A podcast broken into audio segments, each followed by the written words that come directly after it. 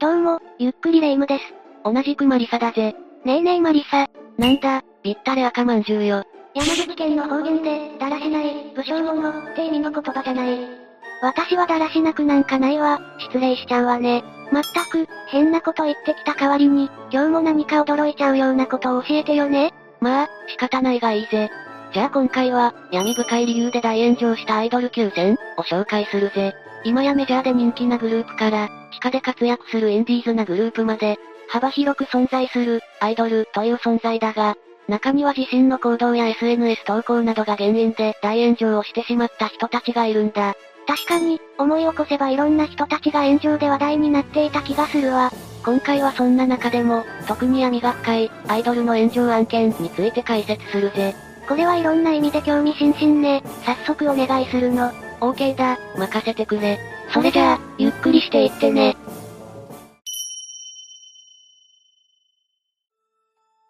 まず一つ目に紹介するのは、元 A キロバイト48の大島優子さんについてだぜ。今やアイドルを卒業して、女優として活躍されているわよね。けど、大島さんが炎上したなんて記憶にないし、何かあったっけ？彼女はまさに、霊夢がさらっと触れた、卒業に関する行動でかなり炎上してしまった過去があるんだよ。そうだったの？どんな炎上だったか詳しく教えて。大島優子さんは2006年に AKB48 の第2期生としてグループに加わり、以降中心メンバーとして活躍していくぜ。そして2013年12月31日、大島優子さんは生放送の NHK 紅白歌合戦にて、AKB48 としてのグループ歌唱後に、なんと突然のアイドル卒業宣言をしたんだが、それがかなり問題視され大炎上してしまったんだ。生放送でいきなりゲリラ的に卒業を発表したのね。確かに驚くかもだけど、そんなに炎上するほどダメな行動なのかしら？それが、この時は演歌の重鎮として長らく紅白歌合戦に選ばれ続けていた北島三郎さんにとって、ラスト紅白になることが事前に予告されていたんだ。演歌界の大御所が、事前に紅白歌合戦からの引退を発表していたのね。さらに、 EXILE のリーダー、 HIRO さんも2013年でのパフォーマーとしての引退を発表していて、紅白歌合戦が最後のステージだったんだ。こんな風に大御所2名の引退が事前発表されている中、大島さんは紅白歌合戦でのステージ後に自らの卒業発表を行ったというわけだ。当時、AKB48 は人気も話題性も絶頂期だったため、翌日の新聞やニュースは大島さんの話題で持ちきりになってしまったぜ。生放送で突然の発表だと、余計にインパクトが大きいものね。ああ、しかも紅白の制作サイドも知らされていないくらいの突然の発表だったらしい。結果、元旦から、空気読めなすぎ、サブちゃんの紅白引退に水を差した、などの批判が殺到したんだ。さらに EXILE ファンたちも、 HIRO のラストステージを潰した、と大激怒していたそうだぜ。私は大島優子さんは割と好きだけど、これはさすがに批判されても仕方ないって思っちゃうわね。霊夢の言う通りだな。卒業宣言するにしても、もう少しやり方があったんじゃないかと思うよな。次に紹介するのは、元 NMB48 の須藤リリカさんだ。AKB48 の姉妹グループね。須藤リリカさんは NMB48 の次世代エースとして注目されていたんだが、発言がたびたび炎上するお騒がせキャラでもあったんだ。そんな須藤さんだが、彼女は48グループの晴れ舞台である、選抜総選挙でとんでもない宣言をしてしまったんだ。お騒がせキャラのとんでも宣言。一体何を言ったのよ？須藤さんはランクインした後のスピーチの場で、結婚宣言をしてしまったんだ。ええー、それはかなりまずいんじゃない？てか、どんな状況で結婚宣言をしたの？時期としては2017年に行われた、第9回 AKB48 選抜総選挙の開票イベントでのことだったぜ。第20位を獲得した須藤さんは自身のスピーチの際に、初めて人を好きになりました。私、NMB48 須藤リリカは結婚します、といきなり宣言したんだ。司会の徳光さんも会場を訪れたファンたちも、最初は事実かジョークかの判別がつかず会場は混乱していたぜ。そりゃあそうよ。恋愛がご法度とされている AKB 系列に属してて結婚宣言はね。ああ、代々の先輩たちが守ってきた恋愛禁止のルールを晴れ舞台で堂々と踏みにじったわけだしな。これはさすがに、ファンも現役メンバーも良い顔はしないわよね。そうだな。その後は SNS などで大拡散され、世間を巻き込んでの大炎上となったんだ。そして発表後の握手会では誰も須藤さんの元に並ばず、ファンがゼロになったという。それは当然よ。いくら話題になりたいからって、もう少しやり方があったんじゃないかしら？それで、須藤さんのその後、そして現在はどうなっているの ?2017 年の8月30日に卒業公演を行い、2018年4月にご結婚。そして2019年1月31日に芸能界を引退しているぜ。今はもう芸能界から身を引かれたのね。色々あったけど、幸せな結婚生活を送れているといいわね。次に紹介するのは、元モーニング娘。の辻希美さんだ。彼女は色々な理由で、何かと炎上しているイメージよね。そうだな。2007年に俳優の杉浦太陽さんとご結婚されてからは、彼女のアメブロの日記が原因で炎上してしまうことが激増したぜ。中には辻さん自身の非常識さが原因の場合もあるが、それと同じくらい、理不尽な理由での批判が起きてしまうことも多いんだ。アンチがとにかく必要で、何をしても叩かれてしまう。って感じよね。なので今回は、彼女の身に起こった、回避不能な言いがかり炎上、をいくつか紹介するぜ。辻さんは悪くないのに、アンチに不当に叩かれてしまったパターンの炎上ね。ああ、まずはこの写真。辻さんが長女さんと背中合わせで身長比べをしている写真を投稿したんだが、これがとんでもない理由で叩かれてしまったんだ。全然悪い部分なんて見当たらないけど、室内ではスリッパを履け、とかかしら？正解は、32歳なのに小6の娘より小さい、だ。この理由で叩かれ、炎上したそうだぜ。身長なんてどうしようもできないじゃない。理不尽すぎるわ。さすがにこの理由で炎上させられるのはかわいそうすぎるよな。続いてはこちらの写真。辻さんはお子さんの運動会にて、家族で手作り弁当を食べている写真をアップしたんだが、これも理不尽な理由で炎上してしまったぜ。すごく美味しそうで可愛らしいお弁当だし、叩かれる理由が全く見当たらないわ。正解は、片親や親が見に来れない子供への配慮が足りない、この謎の指摘により炎上したぜ。これはひどい言いがかりね。アンチの言う通りに配慮し続けてたら、何もできなくなっちゃうじゃない。子供の運動会に行くだけで叩かれてしまうなんて、さすがに不憫すぎるよな。今回紹介したのは辻さんが炎上したケースのごく一部だが、アンチの必要さが分かっただろ？これはひどいわ。けど彼女のブログのファンは多いから、これからも幸せそうな日記の更新を続けてほしいわね。次に紹介するのは、元 HKT48 の宮脇桜さんの身に起きた炎上事件だ。彼女は日本だけじゃなく、韓国に渡ってアイドルとして人気を得ていたわよね。ああ、宮脇さんは2011年に HKT48 のメンバーとしてデビューし、2018年からは日韓合同のアイドルグループ、アイズワンのメンバーとしても活動を行っていたぜ。その後の2022年からは韓国の5人組ガールズグループ、ル、セラフィムの一員として活動をしているんだが、2023年1月に言いがかりをつけられるような形で、思わぬ炎上をしてしまったんだ。これは記憶に新しいけど、日韓問題が絡んだややこしい問題よね。ああ、宮脇さんは1月20日に韓国の観光地チェジュ島をメンバーと訪れたとして、何枚かの写真を SNS にアップしたんだ。その中の1枚、韓国ソウルからチェジュ島までの航路マップに、ドックと写っていたことで猛批判をされてしまったんだ。ドックとは韓国では独島と呼ばれる、日本の国土である竹島のことだったわけだ。確か、愛国心強めの人たちが問題視して標的になってしまったのよね。ああ、ネット上には、ありえん。独島じゃなくて竹島だろ。日本人が独島表記を載せたという既成事実を作るなよ。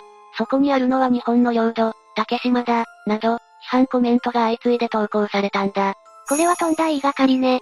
だって韓国で活動していて韓国のものを使っていたなら仕方のないことじゃない？霊夢の言う通りで、この写真は、飛行機の機内ディスプレイに映った画面を撮影しただけ、の写真だそうだ。当然、韓国の航空会社を使えばこの表記になってしまうだろ。本当よね。それに竹島表記の写真を使っていたら、それはそれで韓国の人にとんでもなく叩かれていただろうし。まったくだよな。センシティブな話題にまつわる写真を載せてしまった宮脇さんにも非がある、と責める人もいるが、これを叩いて騒ぐ人たちの方がどうなのか、と思ってしまうよな。そうね。個人的には今回の騒動にめげず、宮脇さんにはアイドル活動を頑張ってもらいたいわ。次に紹介するのは、元仮面女子のくるみそらさんだ。随分ファンキーな感じのアイドルさんね。ああ、彼女は2016年にアリスプロジェクトに入所しアイドル活動をスタートさせ、2020年に仮面女子から卒業しているんだが、アイドル時代から破天荒な言動が多く、何回も炎上騒動を起こしているそうだ。この雰囲気だと、かなりえげつない言動をしていそうね。アイドル卒業後の2021年にはテレビ番組にて、イケメンが大好きで愛人が20人います、と暴露しプチ炎上していたぜ。しかも、毎週必ず会う人、月に1回ほど会う人、年に1回会う人、など、相手によって会う頻度を変えているそうだ。かなりぶっちゃけてるわね。その一方で、共演者やスタッフさんなどの芸能界関係の人はいませんと。芸能界で煙たがられないようある程度の節度は持っているようだったぜ。本当に超えちゃいけないラインはわきまえているって感じなのね。そうだな。彼女の場合は言動はややぶっ飛んでいるものの、現段階では知名度もそこまで高くなくて、炎上で話題になりたくてもそこまでなりきれていないのが現状のようだぜ。それはある意味、炎上するより悲しいわね。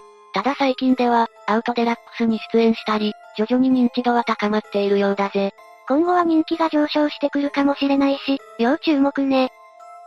次に紹介するのは、元バイト AKB から異例の転身を果たした梅沢まゆかさんだ。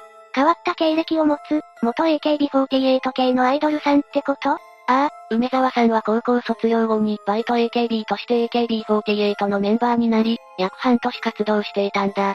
かなり短い期間しかアイドル活動をしていなかったのね。バイト AKB というプロジェクト自体が、もともと短い契約期間を予定して募集されていたものだからな。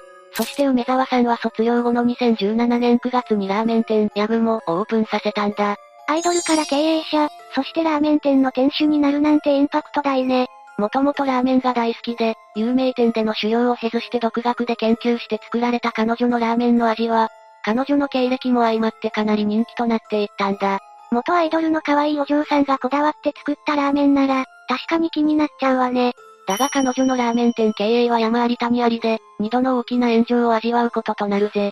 2021年にはセクハラ被害や中傷を理由にラーメン評論家の出入り禁止を宣言するぜ。これがかなり物議を醸す事態に発展し、炎上してしまった。どう過ぎたセクハラ発言やマウンティングがあったって言ってるし、耐えられなかったのかしらね？そうかもな。批判とともに彼女を擁護する声もあったが、2021年10月には飲食店としてあってはならない不正が発覚し、梅沢さんは大炎上してしまうんだ。一体何をやらかしたの？ラーメン店で使用していた食材の産地偽装を行っていたんだ。それはまずいわね。ヤグモは国産のみの品質にこだわった食材を使用していると謳っていたが、女性従業員が近所のスーパーでラーメン用の様々な具材を買っている様子を、週刊誌にスクープされてしまったんだ。これはさすがに擁護しきれないわね。こういった経緯もあり梅沢さんは、メニューの表記と違う食材を使用していたのは事実です。大変申し訳ありません、と謝罪をしているぜ。ちゃんと謝罪をしているのね。潔くてよかったわ。その後は炎上の炎がなかなか消えず、お客への返金対応などをしなければならないなど色々あったものの、2022年11月には講座渋谷に、ちゃんぽん流々を新たにオープンさせているし、なんだかんだ言って梅沢さんのラーメン作りの腕は確かなものなんだと思うぜ。炎上から無事立ち直れていてよかったわ。次に紹介するのは、重森さとみさんだ。彼女はタレントさんってイメージだけど、アイドル活動も行っていたの？ああ、基本的にはバラエティ番組などで活躍する重森さんだが、2016年に仲良しの友達、キホとカスミンと共に、LLS というガールズユニットを結成しているんだ。同年の2月24日にデビューシングルを発売、その後もミニライブを行ったりと、アイドルグループとして継続的に活動していたんだ。可愛いし頑張っていそうだし、炎上する要素がなさそうに見えるわ。しかし、デビューシングルを発売したと同時に、韓国のアイドルと似すぎている、と炎上してしまったんだ。なんでも、重森さん率いる LLS の楽曲やパフォーマンスが、韓国の5人組グループ、レッドベルベットの楽曲にそっくりだったらしいんだ。K-POP 好き VS 重森さとみファンという構図で、論争が勃発してしまったってわけね。ああ、そして韓国アイドル好きからの指摘に対して、重森さん本人が真っ向から立ち向かうぜ。全く寄せる気もないので安心してくださいね。パクる気もパクりたい気もありません。指摘に対しこのように応戦したが、この反撃がかえって K-POP ファンの怒りを買ってしまったみたいなんだ。その後も批判が相次ぎ、当時はなかなか事態が収束しなかったみたいだな。でも本当に重森さんが K-POP グループの真似をしていなかったんだとしたら、かわいそうよね。私もそう思ったんだがな。確かに LLS のデビュー曲の雰囲気や衣装なんかは、指摘されていた曲と結構似ているようだったぜ。それじゃあ、K-POP 好きの人たちの指摘も仕方のないものだったのね。そうだな。ちなみにこの問題は所属事務所が対応するまでに大きくなり、重森さんは事務所から厳重な注意を受けたようだぜ。パクリの真相がどうというより、これ以上 SNS でのやりとりで火に油を注がないように監視されていたそうだ。確かに、言動一つ間違えればさらなる炎上を招きかねないものね。その後はこのパクリ騒動は落ち着いていき、重森さんは今でもオリジナルの楽曲を YouTube などで発表し続けているぜ。重森さんがアイドル的な活動をしているって今回初めて知ったけど、今度 YouTube チャンネルを覗いてみようかしら。最後から2番目に紹介するのは、NGT48 の中井里香さんだぜ。この人は申し訳ないけど、ザ・炎上アイドルって感じの人よね。この人の毒舌キャラぶりや炎上体質は、アイドルに詳しくない人でも知っているくらいだからな。彼氏騒動や NGT48 襲撃事件に絡んだ中井さんの炎上エピソードなどもあるが、今回は私的に印象に残っている中井里香さんの炎上エピソードを紹介するぜ。何個も炎上の経歴があるアイドルっていうのも、どうかと思うけどね。2018年の元旦、中井さんはショールームという媒体で生配信を行っていたんだ。この時にはすでに彼女の強気な物言いが知られていて、配信には少数だがアンチが湧いていたんだ。中井さんはアンチのコメントを見つけると、すかさずこう発言したぜ。新年早々お疲れ様です。元日から嫌いな人の配信を見て楽しいですか？暇なの？初詣行けば？彼女でも作って、できないだろうけど、わら。中井さんの煽りスキル高すぎよ。これはアンチも面食らったでしょうね。そうだな。スパッとした物言いだったが、さすがに発言が過激すぎだと物議を醸してしまったんだ。この件はテレビでも取り上げられ、ここから中井さんは炎上女王としてブレイクしていったぜ。中井さんの炎上キャラとしての歩みは、ここから始まったのね。でもどうして、中井さんはこんなに過激な発言を繰り返すのかしら？もともと、思ったことは口に出さずにはいられない本人の性格もあるらしいが、他のアイドルたちに埋もれないように、計算して毒舌キャラとして振る舞っている部分もあるようだぜ。そうだったのね。それで実際に世間からの注目を集めたわけだから、すごいわよね。そうだな。だがここ数年は彼女の炎上エピソードを聞かないから、次の爆弾を投下してほしいところだけどな。2023年にはもう一回、中井さんにブレイクしてほしいわね。最後は、ローカルアイドルが引き起こしたエグい炎上事件を紹介するぜ。ローカルアイドルや地下アイドルでさえも炎上してしまうことがあるのね。この炎上騒動は2015年頃、プリンシパルエクスクラメーション、という新潟県新潟市を拠点としたアイドルグループの、当時は高校生メンバーだったアリスさんが引き起こしてしまったんだ。この時アリスさんは、彼氏と思われる同年代の男性とファストフード店で食事をしていたんだが、シンシブルオフさんを滝もい、などファンに対する悪口を言っていたそうだ。アイドル的には彼氏といるのも無礼だし、外での悪口もまずいわよね。これを一般男性に聞かれてしまっていたようで、言動をツイッターで実況中継という形でさらされてしまったんだ。当然、この問題はグループのファンたちに知れてしまい、大炎上となったぜ。うちうちの陰口を実況中継されちゃうなんて、ゾッとするわね。そしてこの騒動を受け、所属事務所とアリスさん本人は事実を認め謝罪を行ったぜ。ファンからはアリスさんの脱退を求める声も上がったが、アリスさん本人は、皆さん私にもう一度チャンスをください、と脱退はせず、グループメンバーとしての活動継続を懇願したんだ。それなりの批判はあったものの、事務所はアリスさんを解雇せず、グループの活動はその後も続いていったぜ。当時のファンたちの気持ちを考えると、複雑ね。そして現在なんだが、このグループは2017年に活動終了したものの、アリスさん含む元メンバーを中心に、カナビス、というグループを結成し、今でも活動を継続しているようだぜ。アリスさんは炎上騒動を乗り越えて今でもアイドル活動を続けているってことなのね。昔は色々大変な思いをしたかもだけど、これからも地道に頑張ってほしいわね。ということで以上が、闇深い理由で大炎上したアイドル9選だったぜ。意図せず炎上してしまった人や、意図して炎上を引き起こしている人まで様々だったわね。そうだな。ここ最近は SNS が一般化した影響で、芸能人の言動はすぐやり玉に上がってしまいがちだからな。何を言っても意地悪なアンチが上げ足を取ってきたりしがちだけど、個人的にはアイドルさんたちには活動を頑張ってもらいたいと思っているぜ。私たちも饅頭界のトップアイドルとして、炎上には気をつけていきましょう。そんな会はいないと思うが、まあ気をつけていくか。それじゃあ、今日の動画はここまでだ。他にアイドルが引き起こした炎上案件を知っている人がいたら、コメントで教えてね。最後までご視聴ありがとうございました。ゆっくりダークフォックスをご覧いただき、ありがとうございました。この他にも、おすすめの動画がたくさんあるので、ぜひご覧ください。それでは、またね。